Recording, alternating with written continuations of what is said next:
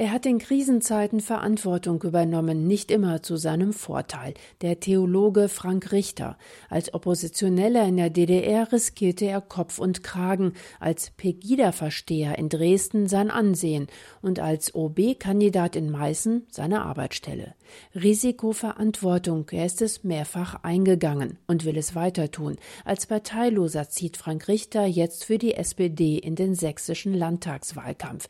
Über seine Beweggründe der Erfahrungen und über seine Sorgen um unsere Demokratie habe ich mit ihm gesprochen. Und damit herzlich willkommen zu zwei Stunden Kalando. Für Sie am Mikrofon Regina König.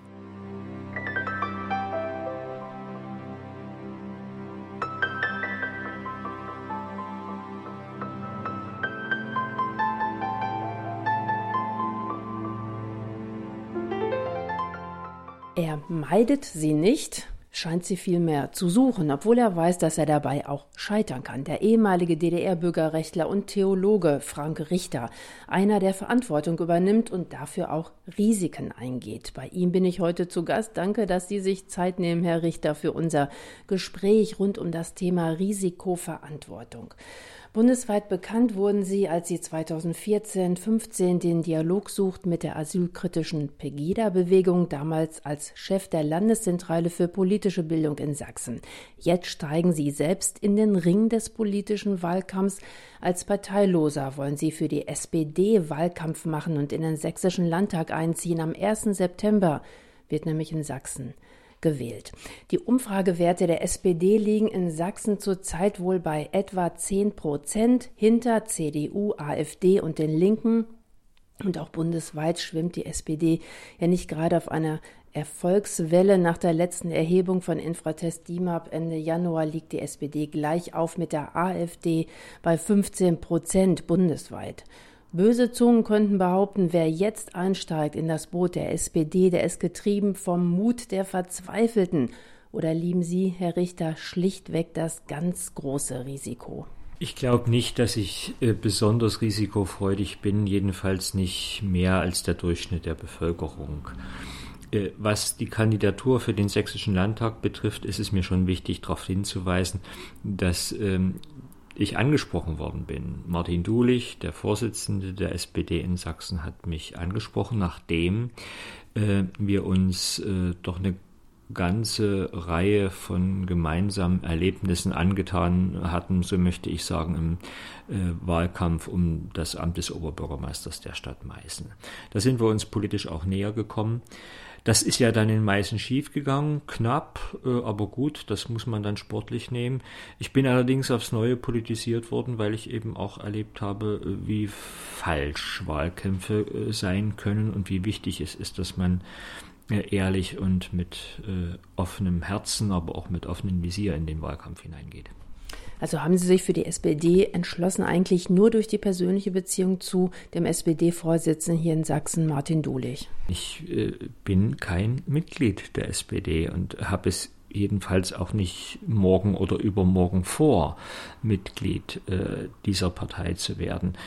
Ähm, ich nehme es da schon ziemlich ernst mit einer Mitgliedschaft. Äh, die halte ich äh, doch in der Nähe einer fast hundertprozentigen Identifikation mit einer Partei. Jedenfalls wird das von anderen so wahrgenommen. Das kann ich für meinen Teil noch nicht sagen. Äh, andererseits hätte auch keine andere Partei kommen können. Äh, hätte ich nicht, äh, hätte ich nicht Ja gesagt.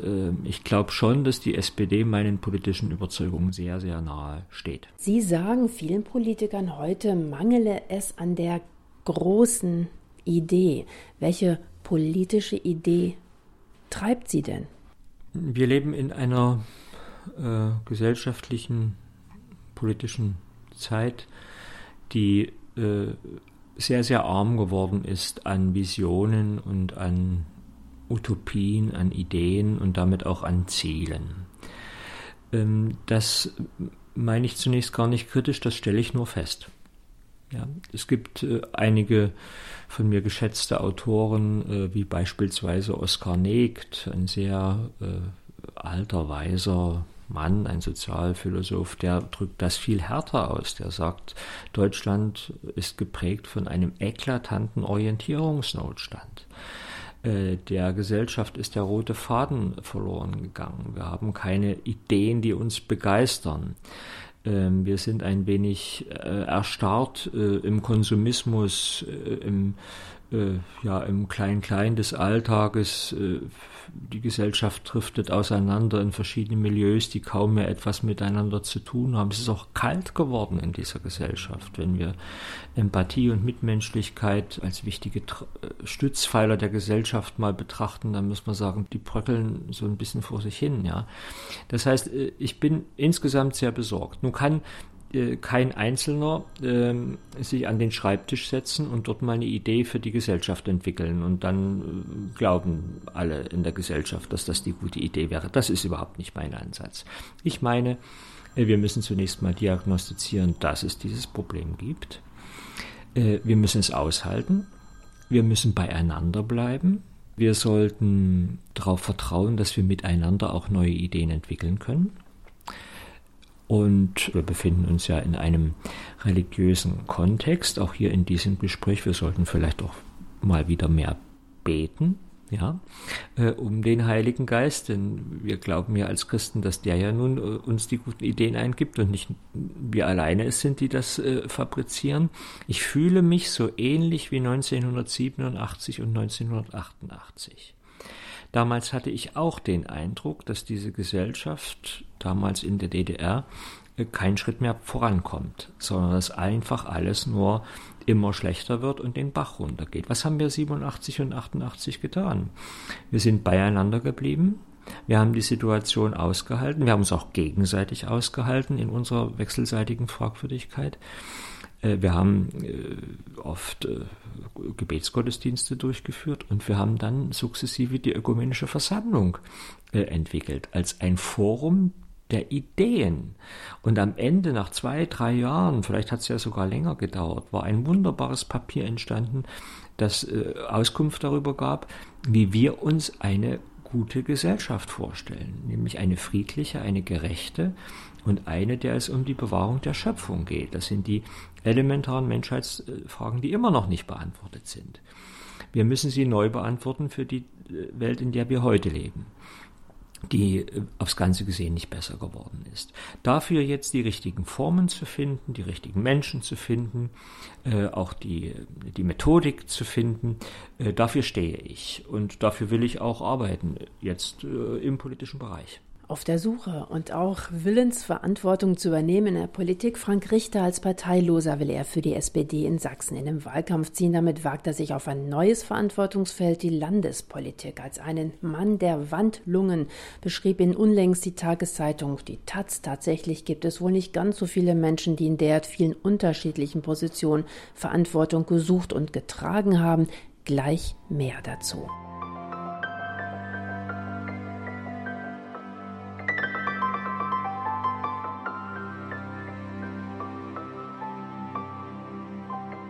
Bekannt wurde er als DDR-Bürgerrechtler Frank Richter. Bei ihm bin ich heute zu Gast und im Lauf unserer Kalando werden wir natürlich auch noch reden über die Zeit im Herbst 89, als Sie als junger Mann in Dresden mit dazu beigetragen haben, dass die friedliche Revolution tatsächlich friedlich verlaufen konnte. Wir haben vorhin das ja auch schon angesprochen. Werfen wir aber erstmal einen Blick in Ihren Lebenslauf, Herr Richter, der nicht ohne Brüche auskommt.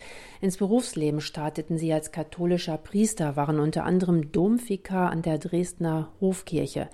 2005 ließen sie sich von den Pflichten eines Priesters entbinden und heirateten. Später konvertierten sie zur evangelischen Kirche, arbeiteten als Lehrer. Dann wurden sie berufen ins Amt des Direktors der Sächsischen Landeszentrale für politische Bildung. 2016 wechselten sie in die Geschäftsführung der Stiftung Frauenkirche Dresden. Diesen Chefsessel gaben sie 2018 auf, um zunächst in die Kommunalpolitik zu gehen. Der Plan ging nicht auf. Sie wollten Oberbürgermeister in Meißen werden. Wir haben vorhin das auch schon angeschnitten, werden im Laufe unseres Gesprächs auch noch näher darauf eingehen. Jetzt wollen sie Landespolitik machen und für die SPD in den Landtag einziehen. Es scheint Ihnen, Herr Richter, nicht allzu viel Mühe zu bereiten, wenn ich das jetzt alles so runterlese, ähm, neue Lebenskapitel aufzuschlagen. Die Taz, habe ich vorhin schon zitiert, schrieb, Frank Richter ist ein Mann der Wandlungen. Trifft das ähm, den Kern? Die Selbstwahrnehmung und die Fremdwahrnehmung klaffen ja in aller Regel auseinander oder gehen zumindest auseinander. Wenn andere mich beobachten und zu dem Urteil kommen, ich sei ein Mensch der Wandlungen, dann äh, will ich das auch gerne so stehen lassen. Äh, sie werden ihre Gründe haben, das so zu beurteilen. Äh, ich selber fühle mich so eigentlich nicht, wenn ich äh, äh, ganz ehrlich bin, auch ohne Koketterie, weil wenn ich äh, bestimmte Entscheidungen getroffen habe, dann habe ich sie immer getroffen nach reiflicher Überlegung. Ich habe mir diese Entscheidungen auch immer etwas kosten lassen. Es waren nie billige Entscheidungen, äh, die ich getroffen habe, auch was die Veränderung meiner Lebenssituation äh, betraf. Die waren meistens teuer bezahlt und das sage ich ohne Reue, sondern aus Überzeugung. Also da habe ich im Großen und Ganzen ein gutes Gewissen und bin eigentlich immer getrieben worden von der Frage, was muss ich tun? Was ist meine Aufgabe? Was ist meine Bestimmung? Jeder Mensch hat besondere Talente, besondere Fähigkeiten. Er soll sich darauf nichts einbilden, aber er soll sie einsetzen im Dienst für andere, für das, äh, für das Gemeinwohl. Wenn er das nicht tut, wird er nicht glücklich. Also ich jedenfalls werde nicht glücklich, wenn ich nur an mich selber denke.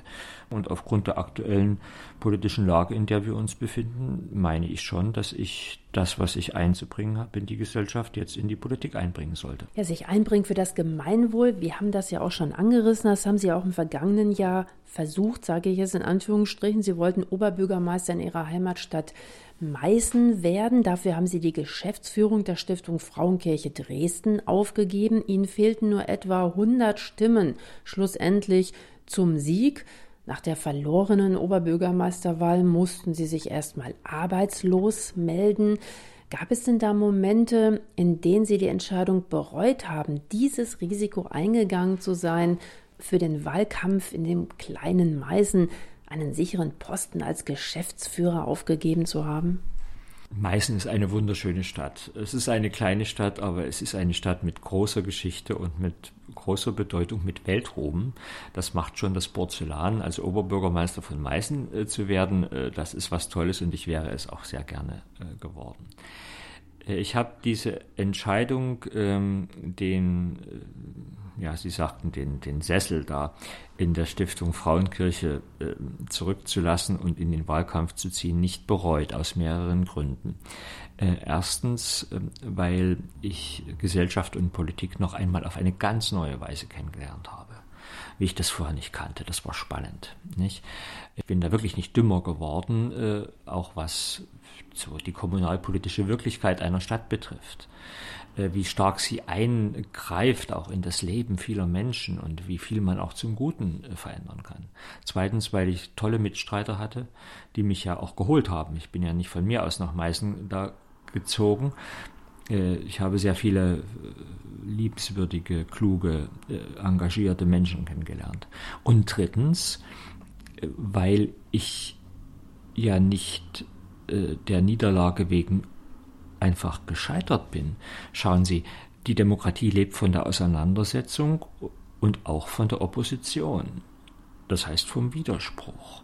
Und auch derjenige, der in der Opposition unterliegt, bewirkt ja etwas. Das ist ein völlig, es wäre ja eine völlig falsche Vorstellung, äh, äh, dass wir auf Opposition verzichten könnten. Regierung in der Demokratie heißt Macht auf Zeit. Und geteilte Macht im Blick auf die Deutungshoheit äh, äh, der politischen Realität. Und wenn Machtausübung nicht mehr verbunden wäre mit offener Opposition, fairer Opposition natürlich, da würde sie natürlich viel schneller degenerieren oder korrumpierbar werden, als sie vielleicht ohnehin auch manchmal korrumpierbar ist.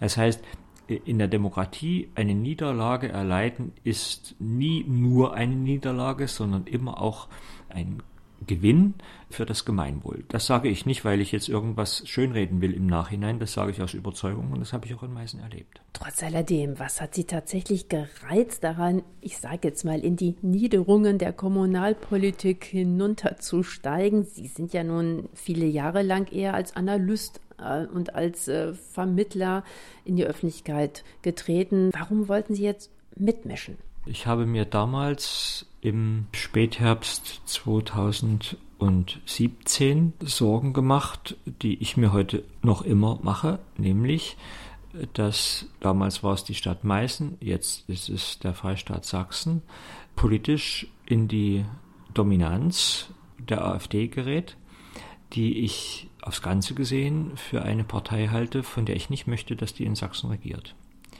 Damals wollte ich nicht, äh, dass äh, sie den Oberbürgermeister der Stadt Meißen stellt. Das wäre durchaus möglich gewesen. Ich wollte zumindest einen Beitrag dafür leisten, dass das verhindert wird. Sie wurden auch im Wahlkampf in Meißen sehr stark angegriffen von der AfD. Über den Wahlkampf haben Sie ein oder Sie sind dabei, jetzt das Buch zu schreiben. Ähm, was erwartet denn da den Leser? Erfahrungen aus dem Wahlkampf? Ich nehme mal an, nicht nur clevere Wahlkampftipps, falls ich auch als Kommunalpolitikerin werden möchte. Also zunächst, das Buch ist bereits fertig. Es ist wahrscheinlich schon im Druck. Es kommt bei der Leipziger Buchmesse ab 26. Mai kann man es erwerben. Der Titel heißt äh, Gehört Sachsen noch zu Deutschland? Fragezeichen. Äh, meine Erfahrungen in einer fragilen Demokratie.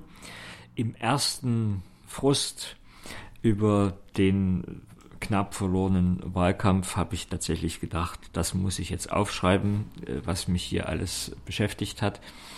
Beim zweiten Nachdenken und nach der Beratung mit dem Verlag und auch mit einigen Freunden habe ich das dann doch gelassen. Man soll ein guter Verlierer sein und kein schlechter und man soll nicht nachhaken.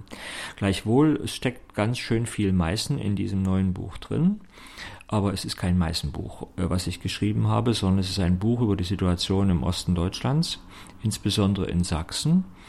Es ist die Frage, warum äh, haben wir so eine heftige politische Verwerfung, was ist in der Vergangenheit schiefgelaufen? Und es ist auch eine Frage, was können wir jetzt tun? Und was müssen wir lassen, äh, damit wir der Zukunft dieses Landes dienen können.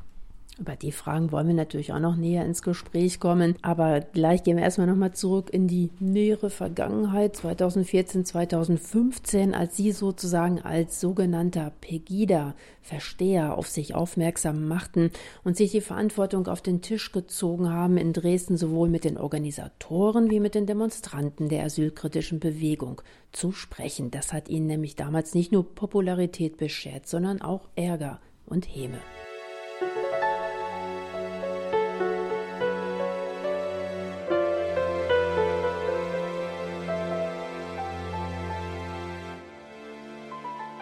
Landeszentrale für politische Bildung. Das klingt hölzern und langweilig.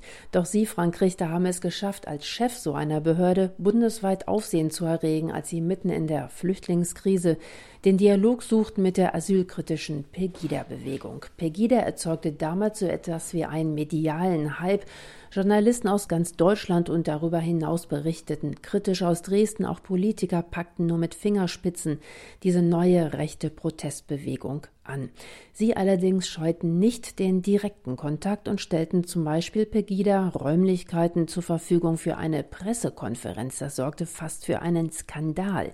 Außerdem veranstalteten sie Diskussionsforen mit Pegida-Gegnern und Befürwortern. Dafür wurden sie belächelt und auch beleidigt als Pegida-Versteher. Kritik kam auch von ihren Vorgesetzten in der Bundeszentrale für politische Bildung. Sie hätten sich damals als Behördenchef überhaupt nicht einmischen müssen in den politischen Streit auf der Straße. Sie hätten auch Pegida Pegida sein lassen können. Niemand hätte das von Ihnen erwartet, dass Sie den Dialog suchen oder vermitteln. Warum haben Sie sich die Verantwortung auf Ihren Tisch gezogen? Ich habe mir die Verantwortung nicht auf den Tisch gezogen, die Verantwortung lag schon auf meinem Tisch.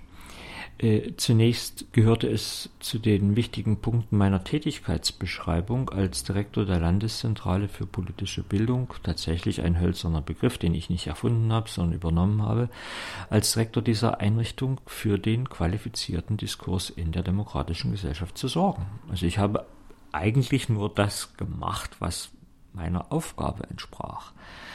Gut, ich hätte es auch lassen können, aber das dann nur mit einem schlechten Gewissen. Zweitens, äh, lange bevor diese sogenannte Pegida-Empörungsbewegung entstand, haben wir, das Team und ich an der Landeszentrale, äh, ein Modellprojekt entwickelt, das hieß Kommune im Dialog. Und das lief so gut und wurde so viel nachgefragt, dass der Landtag, der sächsische Landtag, uns dafür auch sogar zusätzliche finanzielle Mittel äh, bereitgestellt hat. Also spätestens seit dem Jahr 2013, da gab es Pegida noch gar nicht, ähm, haben meine Mitstreiter und ich sachsenweit Veranstaltungen durchgeführt, meistens Bürgerversammlungen, immer auf Anfrage von Bürgermeistern und Landräten, um ja hochemotionalisierte äh, Situationen äh, zu moderieren und Veranstaltungen zu organisieren, die das Ganze versachlichten. Das heißt, wir waren lange vorher bereits in diesen Dingen unterwegs und mir persönlich schwante es spätestens seit Ende 2013, 2014, dass in diesem Land politisch äh, etwas rumort und dass sich ein Problemstau ergibt, der irgendwann einmal ausbrechen würde, deutlich werden würde. Wie gesagt, das schwante mir nur und äh, Pegida in Dresden und dann Legida in Leipzig und wir haben diese Bewegung ja auch in anderen Orten gehabt, die war dann tatsächlich dieser von mir schon ein wenig vorausgesehene Ausbruch. Woran haben Sie das denn festgestellt? Nun ja, wir hatten eine ganze Reihe, sehr viele Bürgerversammlungen im ganzen Land erlebt, in denen Wut und manchmal auch schon Hass hochkochte gegen die Politik ganz im Allgemeinen, gegen äh, das Finanzkapital, äh, gegen Asylbewerber, gegen Flüchtlinge, gegen den Islam ganz pauschal. Also es war alles sehr äh, unausgegoren, sehr unqualifiziert und wie gesagt sehr hoch emotionalisiert. Das ließ sich manchmal gar nicht so schnell äh, versachlichen.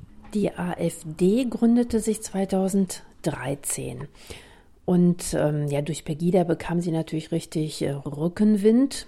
Heute liegt die AfD bei über 25 Prozent in Sachsen. Bei der letzten Bundestagswahl ähm, war sie tatsächlich führende Kraft hier in Sachsen mit 0,1 Prozentpunkten vor der CDU.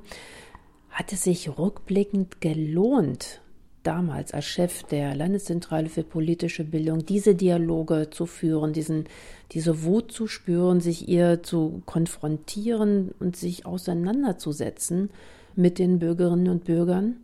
Wenn man sich jetzt heute diese Wahlergebnisse anguckt? Also Bildungsarbeit funktioniert nicht wie Wurstproduktion, die man irgendwo messen könnte und äh, in der Anzahl der Konserven, die man produziert hat, abrechnen könnte. Das ist Unsinn. Dialog und Diskurs sind die Lebenselixiere einer offenen und demokratischen Gesellschaft. Also die, die können wir nicht einfach irgendwann mal einstellen. Die müssen wir immer pflegen. Das Zweite, es fällt mir ja nicht schwer. Entschuldigen Sie, jetzt habe ich mich versprochen. Es fällt mir schon schwer, etwas Gutes über die AfD zu sagen, aber eines muss ich sagen.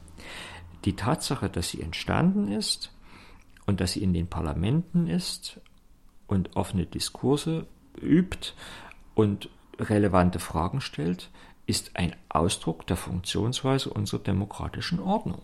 Sie tut in gar keiner Weise als Partei etwas, was in dieser Ordnung nicht vorgesehen wäre.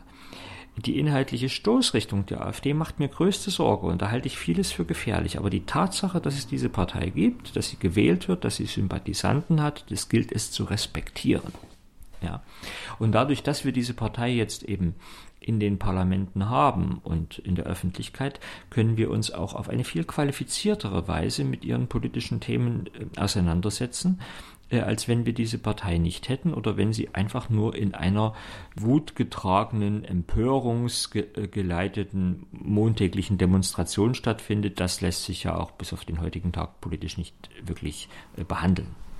Ja, ich kann mich auch daran erinnern, dass Sie ja damals, äh, 2015 war es vielleicht, ähm, auch schon gesagt haben, dass es im Prinzip gut ist, dass es die AfD gibt, weil sie auch damals äh, dachten, dass die AfD es schaffen könnte, wie Sie das vorhin ja auch schon ausgedrückt haben, den, ich sage jetzt mal, wilden Pegida-Protest von der Straße in kultivierte Politik umzugestalten. Trotz alledem, äh, die AfD hat ja einige Köpfe verloren in den vergangenen Jahren. Schätzen Sie die AfD heute gefährlicher ein als vor vier oder fünf Jahren? Mir macht Sorge, wenn ich Reden von Björn Höcke höre. Mir machte große Sorgen, als ich Reden von äh, Herrn Pockenburg, der ja nun mittlerweile ausgetreten ist, gehört habe. mir macht allergrößte Sorge, wenn ich höre, dass Götz Kubitschek, einer der äh, maßgeblichen Ratgeber äh, der AfD, davon öffentlich gesprochen hat, dass der Riss durch die Gesellschaft eigentlich wünschenswerterweise noch viel tiefer gehen sollte. Es gibt eine ganze Reihe von Alarmsignalen, die meiner Wahrnehmung nach darauf hindeuten, dass das Radikalisierungspotenzial in der AfD sehr groß ist. Dass das öffentlich äh, verbal geäußerte Bekenntnis zur freiheitlichen demokratischen Grundordnung so stabil in dieser Partei ist, nicht wie es äh, uns glauben gemacht werden soll. Ähm, das sage ich ähm, auch all denen oder vor allen Dingen all denen, die aus manchmal guten Gründen dieser Partei zuneigen, mit ihr sympathisieren oder sie vielleicht auch gewählt haben. Ich werde Sie entschuldigen, einen Teufel tun, Wählerbeschimpfung zu betreiben. Das ist nicht meine Aufgabe. Es ist das gute Recht eines jeden Bürgers, die Partei zu wählen, äh, die er für die richtige hält. Aber ich warne vor der politischen Richtung, in die mir die AfD äh, dieses Land zu verändern scheint. Und die halte ich für gefährlich. Wir erleben das Auseinanderdriften einer bis dahin vermeintlich vorhandenen Konsensgesellschaft. Das heißt, wir erleben viel härtere Konflikte heutzutage, als wir sie noch vor fünf oder vor zehn Jahren äh, äh, erlebt haben. Das beunruhigt uns. Das ist aber nicht ungewöhnlich. Damit können wir umgehen. Unsere Ordnung hält das schon aus. Aber es zwingt uns natürlich härter zu diskutieren und auch deutlicher Warnsignale aufzustellen, damit äh, diese Demokratie so wie sie ist, so wie wir sie schätzen, erhalten wird. Härter zu diskutieren, dazu rufen Sie auch in Ihrem Buch auf, das im vergangenen Jahr rausgekommen ist. Hört endlich zu. Darum geht's gleich.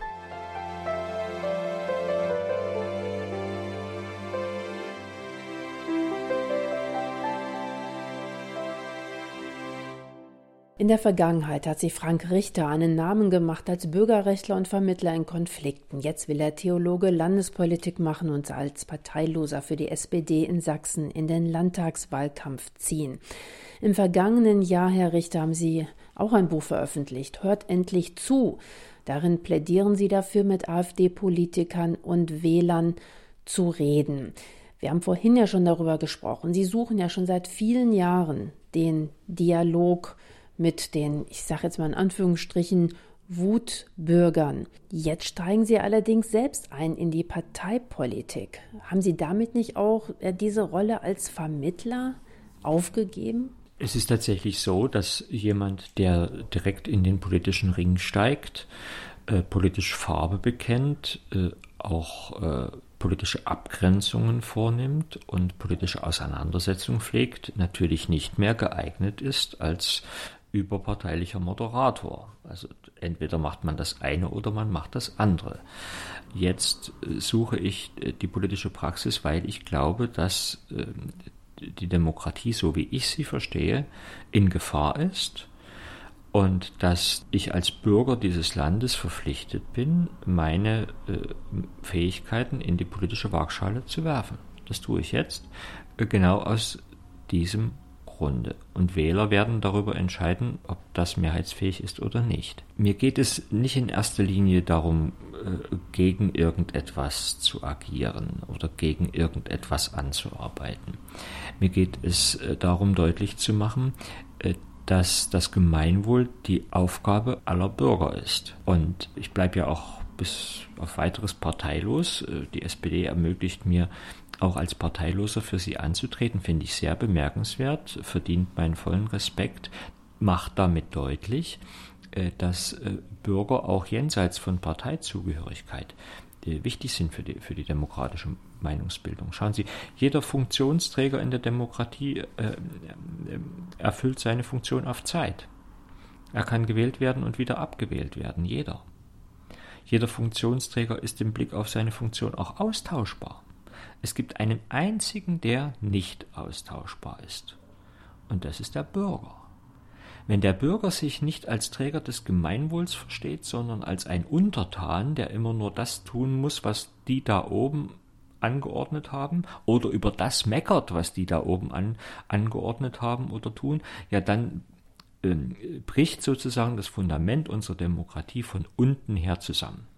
Äh, deswegen ist es jetzt keine Kür, die ein Frank Richter jetzt plötzlich mal auf dem Eis tanzt, weil er gerade mal nichts Besseres zu tun hat, sondern es ist die Pflicht des Bürgers, sich zu engagieren, besonders dann, wenn er die Gesellschaft, so wie sie ist, gerade in einer Gefahr sieht. Über diese gefährliche Schieflage, die Sie analysieren, werden wir in der zweiten Stunde auch nochmal sprechen. Kommen wir nochmal kurz zu Ihrem Buch Hört endlich zu, so der Titel. Wie gesagt, im vergangenen Jahr ist es rausgekommen als äh, Politiker, wenn sie dann tatsächlich gewählt werden und äh, dann im Landtag sitzen werden ab Herbst, haben sie auch die Pflicht zuzuhören. Wie üben Sie sich denn auch privat darin?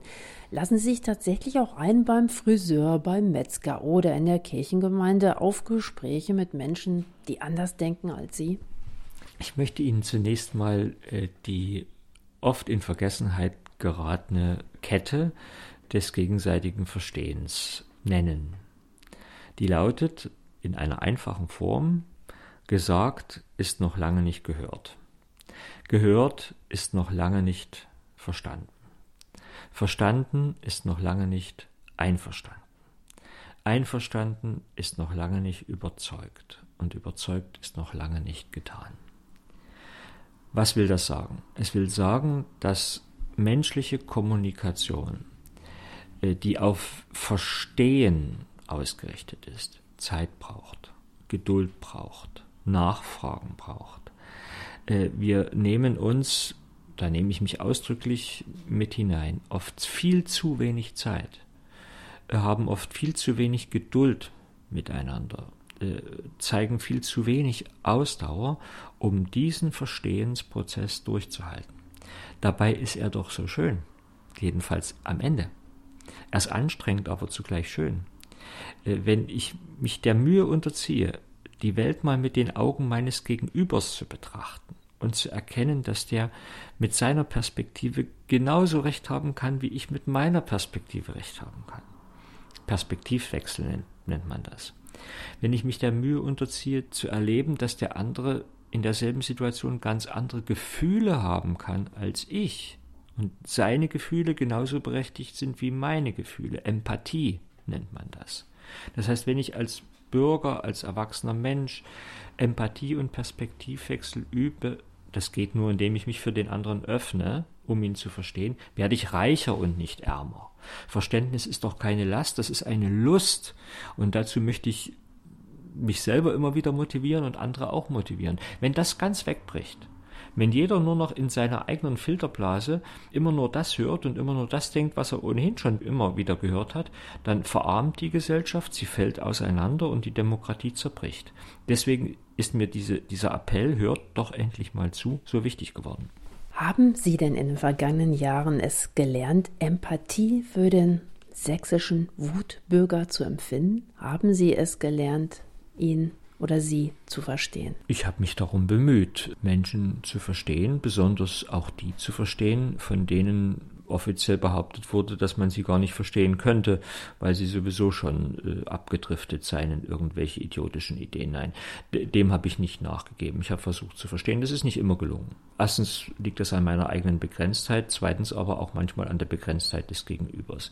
Meine These lautet, man kann natürlich nicht mit jedem Menschen bei jeder Gelegenheit über jedes Thema sprechen.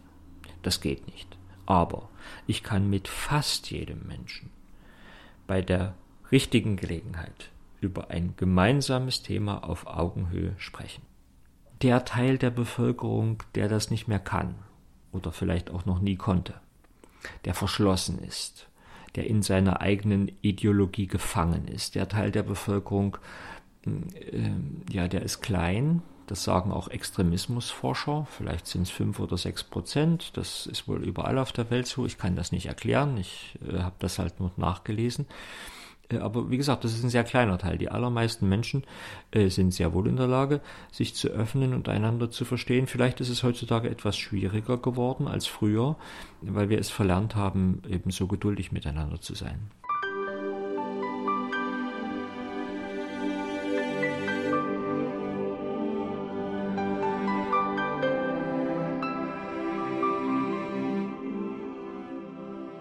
Unsere Demokratie ist in Gefahr, sagt der Theologe Frank Richter.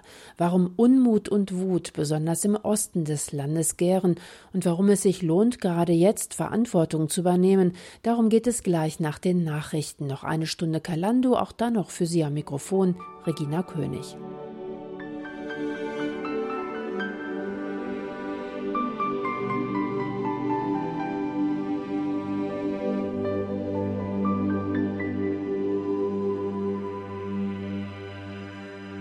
Deutschland gerät in eine politische Schieflage, beobachtet Frank Richter. Die Atmosphäre heute erinnert den Theologen und ehemaligen DDR-Bürgerrechtler an den heißen Herbst 1989. Wir blicken zurück und nach vorn. Deutschland 30 Jahre nach dem Mauerfall. Warum es dran ist, jetzt Verantwortung zu übernehmen, darum geht es noch eine Stunde in Kalando. Am Mikrofon für Sie, Regina König.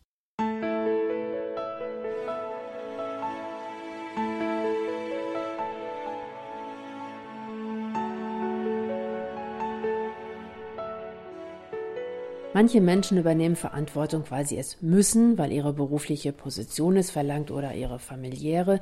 Frank Richter scheint eher jemand zu sein, der von Verantwortung angezogen wird. Als Direktor der Landeszentrale für politische Bildung in Sachsen hatten Sie sich, Herr Richter, nicht zwischen die Fronten stellen müssen als Pegida-Versteher. Sie haben es aber getan und auch als vor 30 Jahren die Revolution in Deutschland in Fahrt kam, als im Oktober 89 tausende Menschen auf die Straße gingen und das SED-Regime sich in Stellung brachte, da hätten sie als Domfikar in Dresden auch ganz einfach in der Masse verschwinden können. Aber nein, sie machten den Mund auf, übernahmen Verantwortung und stellten sich als Vermittler zwischen die Fronten.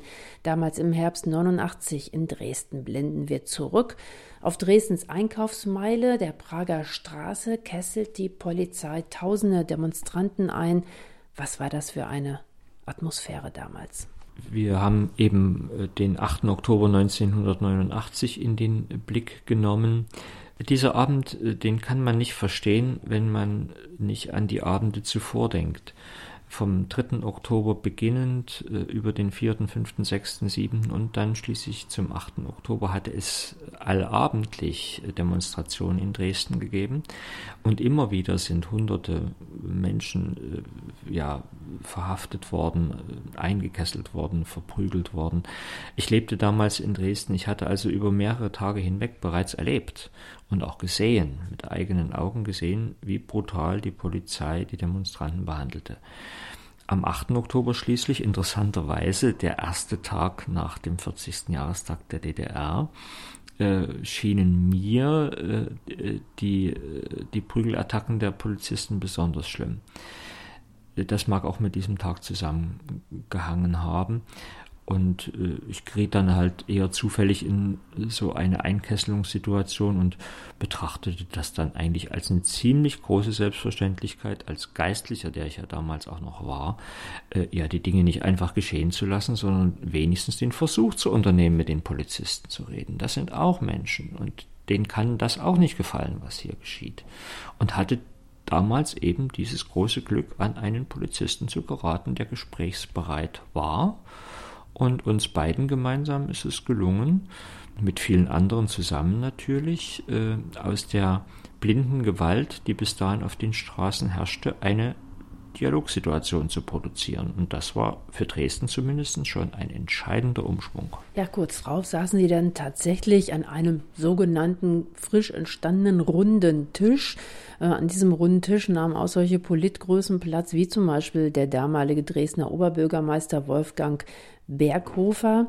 Sie waren Mitbegründer dieser Bürgerrechtsgruppe, Gruppe der 20, was jetzt ja auch keine von langer Hand geplante Aktion gewesen ist, sondern irgendwie spontan auf der Straße ist ja im Prinzip diese Gruppe entstanden. Sie haben das gerade schon gesagt, sie fanden sich plötzlich wieder in einer Dialogsituation. Knisterte damals die Atmosphäre? Haben Sie damals als junger Mann tatsächlich gedacht, wir können was erreichen? Haben Sie das gespürt vielleicht sogar? Das Ganze wäre nicht möglich gewesen, wenn die Stadt Dresden damals nicht einen relativ intelligenten und äh, durchaus auch friedfertigen Oberbürgermeister gehabt hätte. Äh, der hätte auch Nein sagen können. Er hat Ja gesagt. Er hat gesagt, ich rede mit euch. Ich lade euch ins Rathaus ein. Bei diesen Gesprächen ist lange Zeit überhaupt nicht gar, viel, gar nicht viel rausgekommen. Aber die Tatsache, dass diese Gespräche stattfanden, war Fortschritt genug. Denn vorher war ja nicht geredet, sondern vorher war geprügelt worden. Und natürlich knisterte die, die, die Atmosphäre. Alle Beteiligten, die Demonstranten, die Polizisten, aber eben auch der Oberbürgermeister ließen sich auf etwas völlig Neues ein. Die DDR hatte vorher keine Übung in offenem Diskurs zwischen Macht und Opposition. Und alle riskierten auch unglaublich viel und alle wussten keineswegs, dass es gut ausgehen würde. Man begab sich auf sehr dünnes und sehr, sehr glattes Eis. Ich bewundere noch heute im Rückblick diese Friedfertigkeit, diese Gesprächsdisziplin und die politische Intelligenz, die damals alle Beteiligten ähm, äh, unter Beweis stellten. Übrigens drei Fähigkeiten, die ich heute gerne in der Weltpolitik mal wünschen äh, möchte. Friedfertigkeit, politische Intelligenz und innere Disziplin. Davon einmal abgesehen. Wir hatten im Großen und Ganzen aber auch unheimlich viel Glück. Denn es hätte auch ganz anders kommen können. Äh, Polizisten hätten die Nerven verlieren können der Stadtsicherheitsdienst, der, der ja noch unter Waffen stand, hätte die Nerven verlieren können. Äh, selbst beim sowjetischen Militär war man sich nicht hundertprozentig sicher. Erinnern Sie sich bitte, damals standen, glaube ich, über 400.000 sowjetische Soldaten in der DDR. Vieles hätte schiefgehen können. Es ist gut gegangen. Äh, weil es so gut gegangen ist, weil es so glücklich ausgegangen ist, ist mein Hauptgefühl im Rückblick auf das, was damals geschah, Dankbarkeit. Können Sie sich auch daran erinnern, dass Sie vielleicht doch auch äh, Momente hatten, in denen Sie gezögert hatten, diese Verantwortung zu ergreifen? Wo Sie sich vielleicht auch lieber weggeduckt hätten? Oder war Ihnen das damals klar, ich suche jetzt das Gespräch mit dem Polizisten, ich ziehe das hier durch? an diesem Tag, dem 8. Oktober, war kein Platz für Zögern und auch kein Platz für Angst. Da musste gehandelt werden, weil so konnte es nicht weitergehen. Ich glaube, viele haben damals einfach äh, die Zögerlichkeit und die, den Zweifel und die Angst in die Ecke gestellt und sich selbst gesagt, das vergessen wir jetzt mal, jetzt handeln wir einfach so, als ob es gut gehen würde. In den Wochen darauf habe ich mich persönlich ja durchaus relativ schnell aus diesem politischen Geschäft wieder zurückgezogen. Manche können auch sagen, habe mich vom Acker gemacht. Ich wollte damals Geistlicher bleiben und nicht äh, Politiker werden und sah ja doch sehr deutlich, dass es ältere Menschen gab, Menschen mit sehr viel mehr Lebenserfahrung als ich. Ich war ja damals erst 29 Jahre alt, auch intelligentere Menschen gab und habe mich damals dann auch ja bald wieder rausgezogen. Aufgewachsen sind Sie in einem katholischen Elternhaus, das auch ja schon aufgrund der Konfession gewisse Regimekritik eigentlich in sich barg. Wurden Sie auch so erzogen, Verantwortung zu übernehmen? Ja, meine Eltern äh, haben mich einfach auf eine grandiose Weise erzogen. Sie haben Klarheiten hergestellt. Sie haben sich immer vor uns Kinder äh, gestellt, wenn es sch schwierig wurde.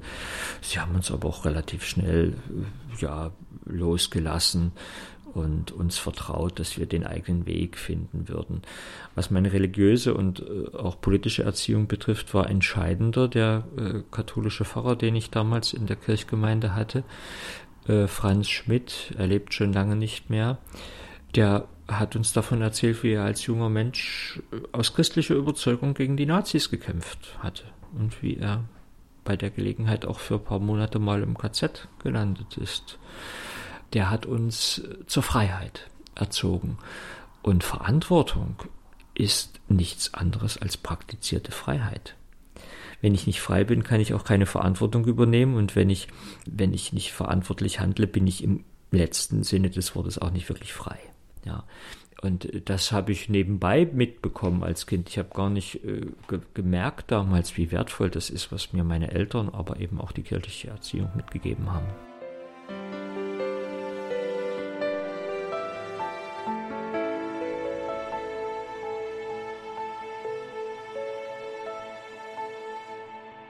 Vor 30 Jahren fiel die innerdeutsche Grenze. Die friedliche Revolution bahnte sich ihren Weg gegen die Macht des SED-Regimes, auch gegen die Skepsis der Alliierten. Zehntausende Bürger gingen damals auf die Straße. Revolutionäre Hotspots waren Städte in Sachsen wie Leipzig, Plauen, Dresden. In Dresden war Frank Richter aktiv als Initiator der Bürgerrechtsbewegung Gruppe der 20. Gemeinsam mit anderen haben sie es damals geschafft, die Lage im Oktober 89 zu deeskalieren. Wie gesagt, Zehntausende sind damals auf die Straße gegangen für Bürgerrechte wie Presse, Versammlungs- und Reisefreiheit, Seit der Wiedervereinigung sind diese Bürgerrechte in ganz Deutschland geltendes Recht, aber eine neue Protestbewegung hat sich formiert im Zuge der Flüchtlingskrise. Hotspot dieser Protestbewegung ist wieder Sachsen. Wir denken dabei an Pegida oder an die Massendemonstration im Sommer in Chemnitz. Und Sie, Herr Richter, wollen Sachsen ab September mitregieren. Als Parteiloser ziehen Sie für die SPD in den sächsischen Landtagswahlkampf. Warum ist wieder Sachsen der Brennpunkt für Proteste, diesmal von rechts. Wir sollten im Blick auf 1989 nicht verkennen, äh, dass es zwar Zehntausende waren, die auf die Straße gingen, dass Zehntausende aber im Blick auf die Gesamtbevölkerung der DDR oder eben auch Sachsens sehr, sehr wenige waren. Es schienen viele zu sein, und besonders die Bilder von Leipzig, Sie wissen, am 9. Oktober 1989 sind 70.000 äh, Menschen äh, um den Ring gezogen. Besonders die Bilder von Leipzig äh, verleiten uns anzunehmen, dass damals die ganze DDR unterwegs gewesen sei. Das war sie nicht. Die übergroße Mehrheit der Menschen waren nicht auf den Straßen, sondern die waren zu Hause geblieben. Die warteten ab, die blieben passiv. Ähm, sie hatten vielleicht auch Angst, das will ich nicht äh, verurteilen, aber die Träger einer freiheitlichen und demokratischen und an den Menschenrechten orientierten äh, Revolution waren auch damals in der Minderheit. Das äh, ist wichtig zu sagen, um manche Dinge auch zu verstehen, die heute ablaufen. Trotzdem ist es aber so, dass damals sozusagen die Revolution in Sachsen richtig Fahrt aufgenommen hat und dass auch jetzt wieder Sachsen vorne liegt bei den eher rechtspopulistischen Protesten. Also grundsätzlich kann man sagen, äh, dass äh, sich die Sachsen schnell politisieren lassen. Dass die Sachsen auch ein ziemlich eigenwilliges Völkchen sind. Äh, dass sie übrigens auch durch die beiden großen Städte Leipzig und Dresden, vielleicht kann man auch Chemnitz ähm, dazu zählen, von Natur aus so Hotspots haben. Also es gibt nicht viele andere große Städte in Ostdeutschland, die gleichermaßen groß sind und folglich auch ähm, Bühne genug sind, um für große Demonstrationen auch zu, zu taugen. Ja, da kommen viele Dinge äh, schon zusammen. Sie haben vorhin betont, also die große Masse ist natürlich zu Hause geblieben. Die Masse ist immer sehr unbeweglich und schwerfällig. Das äh, ist irgendwie ein physikalisches Gesetz. In dem im vergangenen Jahr von Ihnen geschriebenen Buch Hört endlich zu, sagen Sie, dass die Ordnung der Bundesrepublik als eine Ordnung der anderen über die ehemaligen DDR-Bürger gekommen sei. Kam die Wiedervereinigung zu schnell? Also wenn wir uns den Osten Deutschlands betrachten, dann äh, stellen wir fest, äh, dass es eine Reihe von interessanten Eigenheiten gibt. Ich nenne mal einige. Erstens, alle Staaten im Bereich des sowjetischen Imperiums haben im Zusammenhang mit den friedlichen Revolutionen von 89, 90 bis 91, 92 und so weiter ihre nationale Souveränität wiedergewonnen.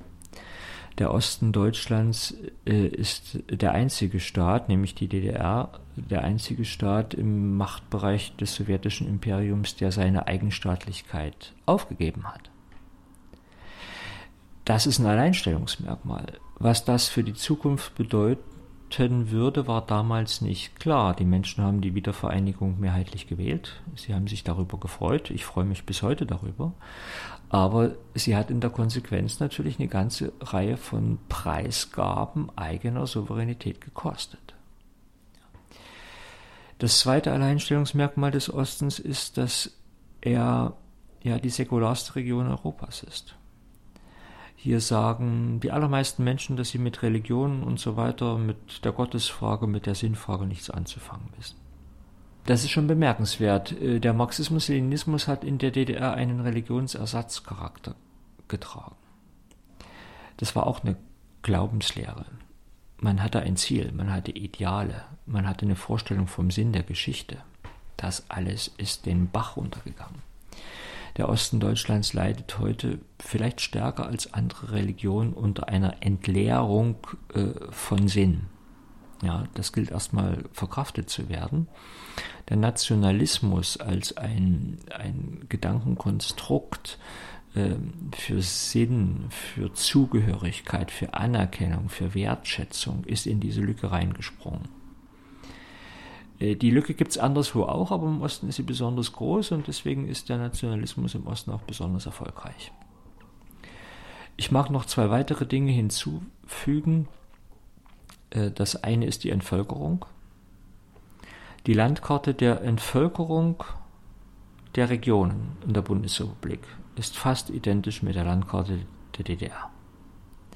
Da haben Sie als Ausnahme nur Berlin, äh, Leipzig, Dresden, Jena, vielleicht ein bisschen Rostock, aber ansonsten haben Sie entvölkerte Regionen. Der Bevölkerungsschwund ist immens.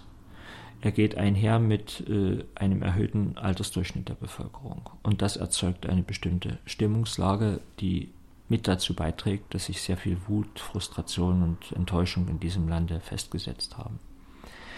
Und das vierte, das nicht vergessen werden darf, das ist quasi eine zweite Welle der Entindustrialisierung. Wissen Sie, äh, was der Begriff Treuhand für Demütigungen und Kränkungen in der ostdeutschen Bevölkerung hinterlassen hat, das gilt es erst noch aufzuarbeiten. Es gibt also eine ganze Reihe von Faktoren. Wenn man die zusammenzählt, da wird äh, irgendwie schon klar, äh, dass die Stimmungslage im Osten so ist, wie sie ist, nämlich nicht besonders gut, obwohl äußerlich gesehen das Land doch so gut aufgebaut ist, gibt es eine innere Enttäuschung und äh, die reicht manchmal bis zur Verbitterung.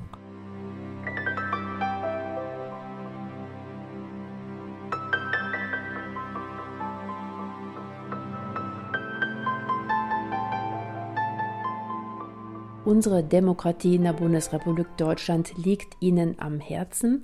Sie wollen als Demokrat jetzt selbst in der Politik mitmischen. Und Sie sagen, auch vorhin schon im Interview haben Sie das so gesagt, unsere Demokratie ist in Gefahr. Tatsächlich, unsere Demokratie ist in Gefahr? Zunächst ist wichtig zu sagen, dass Demokratie überhaupt gar keine Garantie besitzt. Demokratische Gesellschaften stehen immer in der Gefahr abzugleiten, äh, zurückzufallen in autoritäre, autokratische, vielleicht sogar diktatorische Herrschaftsformen. Das haben wir ja nun in Deutschland erlebt äh, in den 30er Jahren des vergangenen Jahrhunderts. Die Weimarer Republik war eine Demokratie und aus dieser Demokratie heraus ist übrigens über das Instrument der Wahlen eine Diktatur entstanden. Also es gibt überhaupt gar keinen Grund zur Entwarnung. Gerade dann, wenn, äh, wenn sich die gesellschaftlichen, politischen, auch die ökonomischen Verhältnisse in einem demokratischen Staat verkomplizieren, äh, gibt es immer wieder äh, Kräfte, die meinen, man könne mit autoritären Mustern, eben mit einem Führer oder einer Partei, die alles leitet, die Probleme lösen. Also diese Versuchung ist immer gegeben. Außerdem ist die Demokratie ein anstrengendes Geschäft die Menschen müssen sich beteiligen. Sie müssen sich eine politische Meinung bilden. Sie müssen kompromissfähig sein. Sie müssen immer wieder wählen und abstimmen. Äh, sie unterliegen auch des Öfteren in diesen Abstimmungen. Das heißt, die Demokratie als Idee, als Herrschaftsform ist anstrengend und produziert auch irgendwie Frustration. Sie wissen, wenn ich es ironisch sagen darf, wodurch sich ein guter Kompromiss auszeichnet und die Demokratie lebt permanent von Kompromissen. Ein guter Kompromiss zeichnet sich dadurch aus, dass alle unzufrieden sind. Weil ja keiner äh, eins zu eins seine Meinung durchsetzen konnte. Wenn er dann aber drüber nachgedacht hat, vielleicht auch mal drüber geschlafen hat, dann kann er aus seiner Unzufriedenheit herauskommen und darüber zufrieden sein, dass über den Kompromiss der innere Frieden in einer Gesellschaft gewahrt bleibt. Aktuell sehe ich die Demokratie in Gefahr weil es starke politische Kräfte gibt, die es mit Freiheitlichkeit, mit Liberalität, mit Pluralität, mit Vielfalt gar nicht gut meinen, sondern doch eher zurück wollen in eine äh, nationale, radikale, autoritäre, ausgrenzende Denkungsart und damit eigentlich eine andere Republik wollen, so zumindest meine große Sorge, als die, die wir jetzt haben. Sie sagen einen ganz simplen Satz, Demokratie funktioniert auf Dauer nur mit Demokraten. Wie gedeihen denn Demokraten? In welchem Klima? In welchen Elternhäusern? In welchen Kommunen? In welchen Kirchengemeinden? Welches Klima braucht die Demokratie? Die Demokratie ist die einzige Gesellschafts- und Herrschaftsform, die man lernen muss. Deswegen ist sie auch anstrengend. In der Diktatur muss ich gehorchen. Mehr brauche ich da im Grunde eigentlich nicht. Da muss ich mich anpassen. Mehr brauche ich im Grunde eigentlich nicht. In der Demokratie muss ich einiges lernen. Äh, ich muss lernen, dass es gut für mich ist, mich selber nicht absolut zu setzen, meine eigene Meinung nicht für die einzig richtige zu halten, sondern die Meinung, die der andere äh, äußert, zu respektieren, einen Reichtum in ihr zu entdecken, äh, die auch ein Reichtum für mich ist. Demokratie braucht Menschen, die zu Perspektivwechsel und Empathie in der Lage sind. Demokratie braucht Menschen, die dieses hohe Maß an Humanität entwickelt haben. Die ist getragen von Respekt, von Freiheitlichkeit, von Achtung, von der Bereitschaft, äh, den anderen in seiner Andersartigkeit zu respektieren, ihn anzuerkennen. Das sind alles zutiefst menschliche, äh, humane, humanistische, auch christliche Prinzipien, die uns herausfordern, die uns aber dann, wenn wir sie äh, entwickelt haben, auch reicher machen. Das ist eine Kulturleistung, die gar nicht so einfach zu erbringen ist und möglicherweise ist unsere aktuelle gesellschaftliche und politische Kultur diesbezüglich gerade auf der Rutschbahn gelandet. Zumindest habe ich diese Sorge. Vor 30 Jahren waren Keimzellen für die friedliche Revolution die Kirchengemeinden. Sie haben vorhin gesagt, Demokratie muss man lernen und in den Kirchengemeinden wurde das auch ja während der DDR-Zeit immer wieder praktiziert. Da fanden freie Wahlen statt, anders als äh, in der politischen Landschaft. Heute sind die Kirchen gerade im Osten, Sie haben das vorhin ja auch schon angesprochen, natürlich in einer absoluten Minderheitensituation. In Sachsen ja, gehören etwa 20 Prozent ähm, der Bevölkerung einer Kirche an.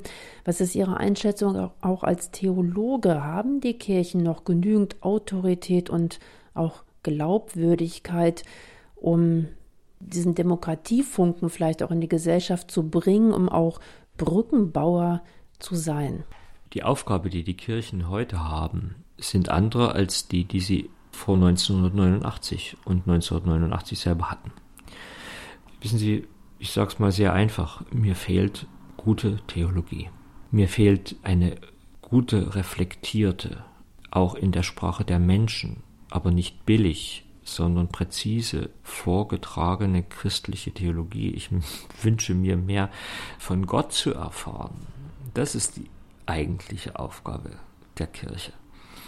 Ich wünsche mir mehr von Jesus Christus zu erfahren. Ich wünsche mir mehr vom Unterschied etwa auch zwischen dem christlichen Gottesbild und dem islamischen Gottesbild zu erfahren. Und zwar nicht auf eine billige, ressentimentgeladene Art und Weise, sondern auf eine qualifizierte Weise.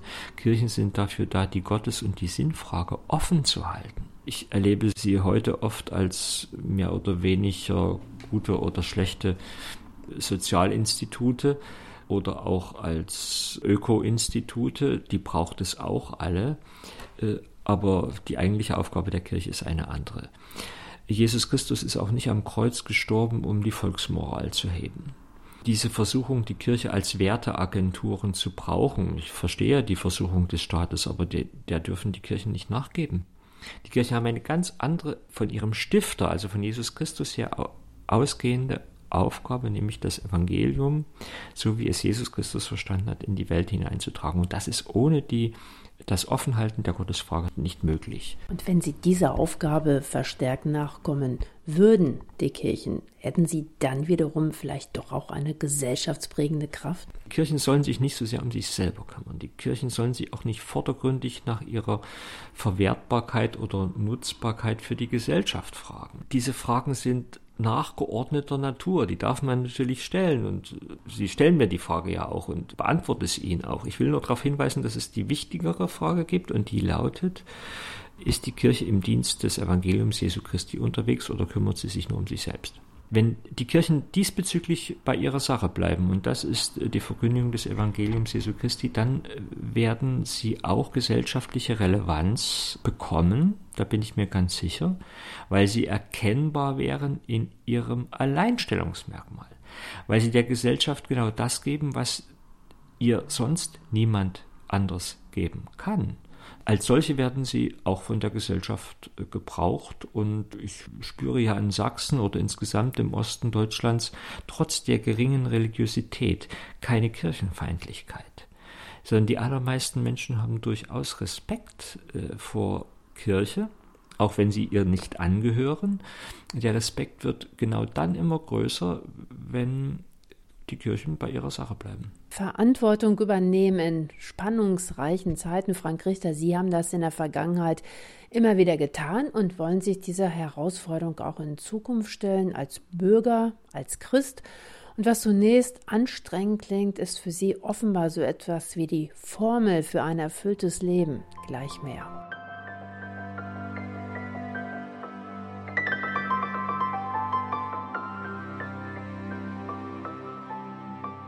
Er hat auf unterschiedlichen Feldern Verantwortung übernommen, als katholischer Priester in den Viren der friedlichen Revolution, als Vermittler in der Flüchtlingskrise und jetzt stehen Sie als Politiker in den Startlöchern, Frank Richter, Theologe und ehemaliger Bürgerrechtler. Was macht denn die Erfahrung der Verantwortung mit Ihnen selbst? Wie hat die Verantwortung Sie selbst verändert, Herr Richter? Ich glaube nicht, dass es mir da anders geht als den allermeisten anderen Menschen in dem Moment, in dem man begreift, dass man frei ist, eigene Entscheidungen zu treffen.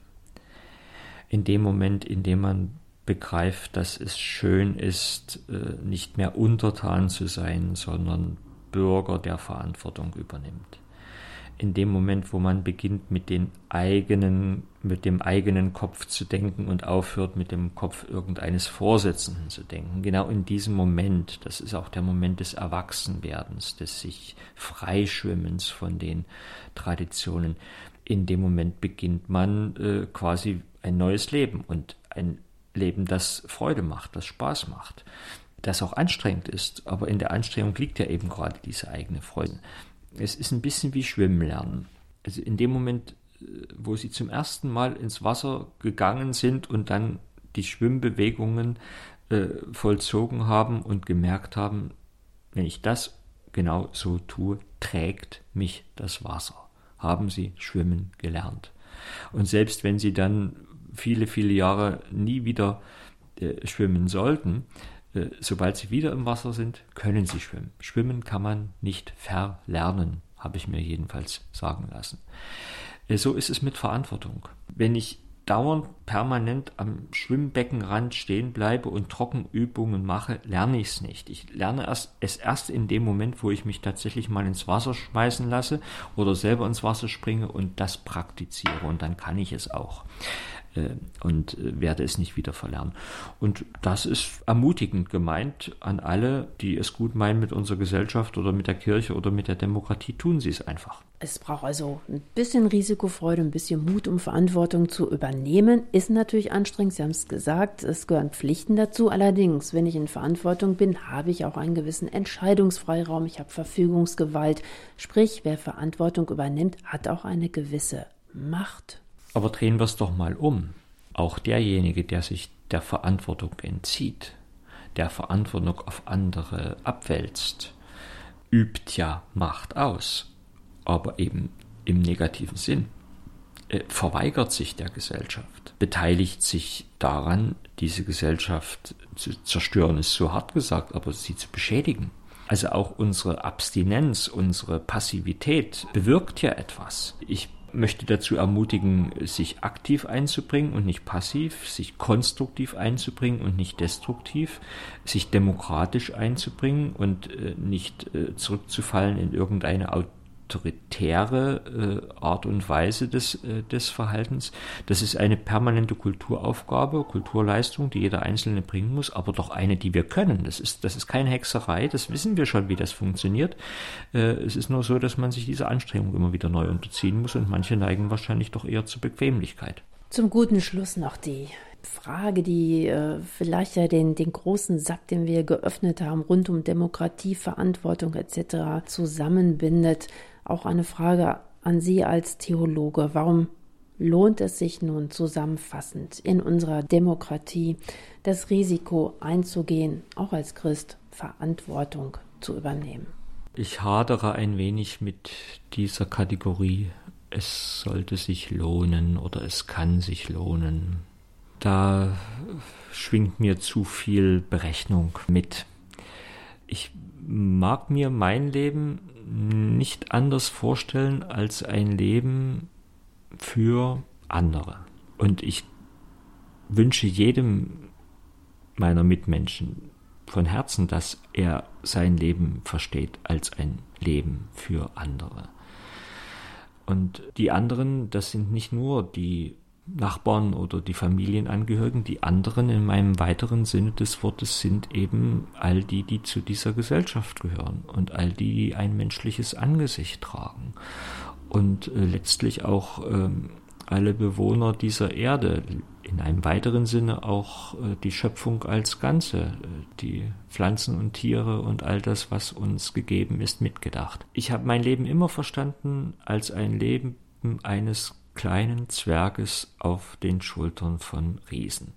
Das heißt, ich äh, bin immer einer, der sein eigenes Leben in einem großen sozialen Zusammenhang verstanden hat. Nicht, ich bin als Einzelner immer auch Teil eines großen Ganzen. Und nur wenn ich dieses große Ganze im Blick behalte und meine Stelle darin finde und mich einbringe, werde ich selber glücklich werden. Anders kann ich es nicht verstehen.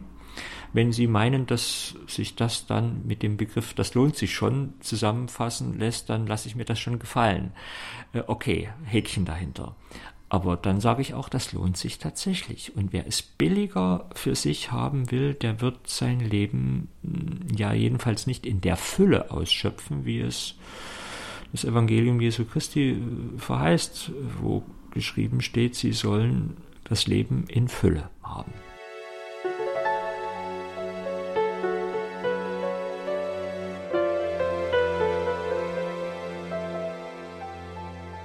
Das Leben in Fülle ausschöpfen, indem ich Verantwortung übernehme. Der Theologe und ehemalige DDR-Bürgerrechtler Frank Richter lebt das vor. Unser Gespräch über Verantwortung in Krisenzeiten, über 30 Jahre Mauerfall und Pegida und über die Mühen der Demokratie können Sie nachhören in der Mediathek unter www.erfpluskalando.de. Dort finden Sie auch eine Kommentarspalte, denn wir interessieren uns auch für Ihre Meinung. Damit verabschiede ich mich von Ihnen und bleibe Ihre Regina König.